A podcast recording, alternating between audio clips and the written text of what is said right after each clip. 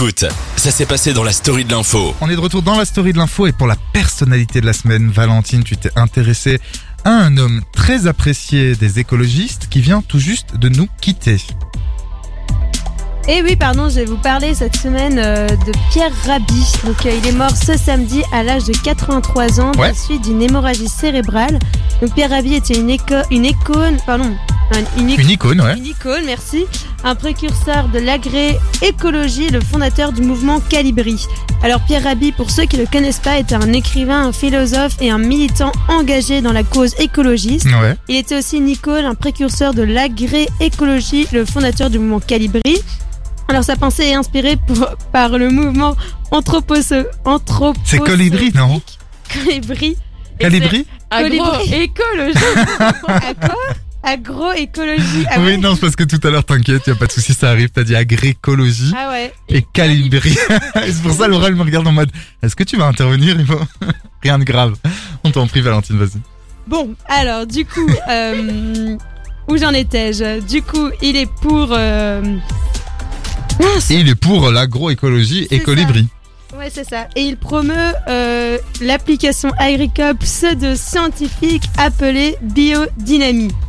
Donc, la vie de Pierre Rabhi est pleine de rebondissements. Son nom d'origine est Rabat Rabi. Il est né le 29 mai 1938 en Algérie. Donc très tôt, alors qu'il est en bas âge, sa mère, elle meurt de la tuberculose. Son père, quant à lui, est forgeron, musicien et poète. Il le confiera à l'âge de 5 ans à un couple français. Donc avec ses parents d'adoption, le jeune Rabi quitte, euh, euh, quitte la ville en Algérie où il habitait, Mhm.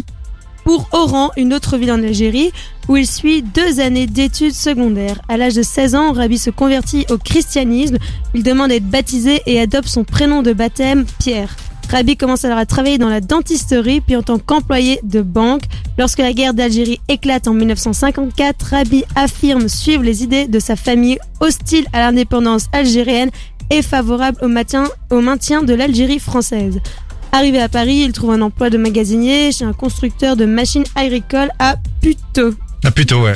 Donc, dans l'entreprise où il travaille, il va rencontrer Michel, avec qui il se mariera.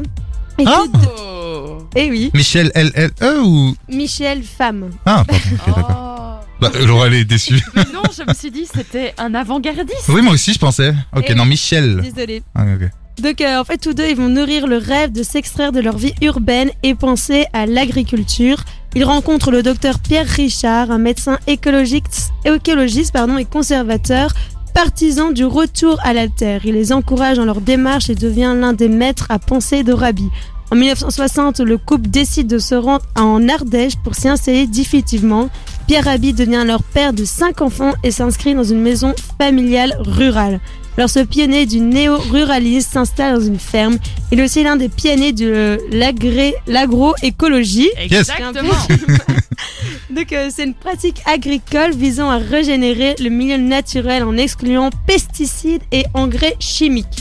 Alors Pierre Rabhi a également écrit beaucoup d'ouvrages qui ont écrit, euh, qui ont pardon rencontré d'énormes Ouais, ça a succès. été un- c'est incroyable.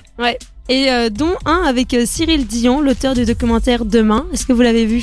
Non. Non. Je pensais que t'allais me dire Cyril Hanouna, je me suis dit, mais depuis quand il écrit? En effet, enfin, Et ce n'est pas Céline Dion, euh, non.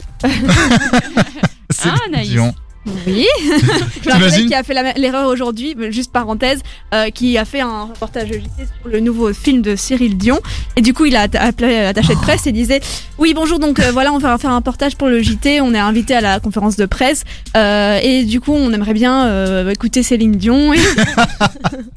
Et il a dit ça, il a dit Putain, je me décrédibilise. Ah, mais là, clairement. Parce et que moi, là, je l'ai chanté, j'ai fait J'irai où tu le pour que tu pauvre. m'aimes encore. Et puis, il en pouvait plus de au téléphone. Parce que là, on est bien, on est bien sur Cyril Dion Oui, c'est avec ça. Pierre Rabhi.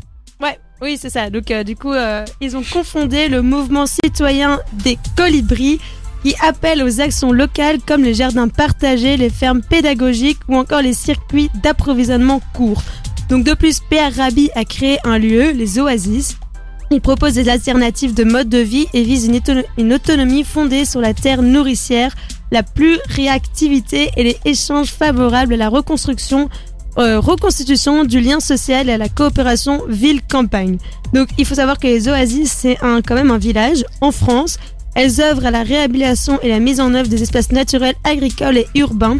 Et elle se contente sur un même lieu où elle apprend les savoir-faire traditionnels et les pratiques alternatives dans les domaines comme l'habitat, les énergies, la gestion de l'eau et de la terre, la santé, l'éducation, le fonctionnement collectif et les dimensions spirituelles. Alors euh, aussi, euh, du coup, les enfants qui vont là-bas, Ouais.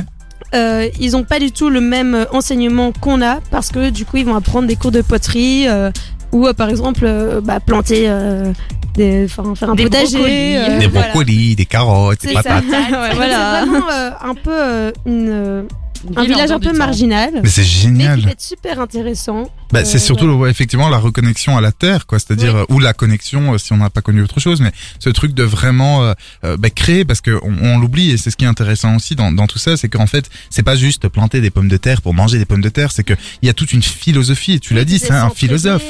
Ouais, c'est s'entraider, c'est être proche de la nature. Parce qu'on a tendance aussi, et ça je voulais le dire, euh, voilà, petit, petit coup de gueule, euh, petit aparté, c'est qu'en fait on dit souvent que l'homme ou l'humain, euh, Mhm. pour un- être un peu plus inclusif, euh, il fait, enfin on parle souvent de la nature comme quelque chose d'extérieur à nous. C'est-à-dire c'est notre environnement. On a utilisé ce mot environnement, donc environnant à nous.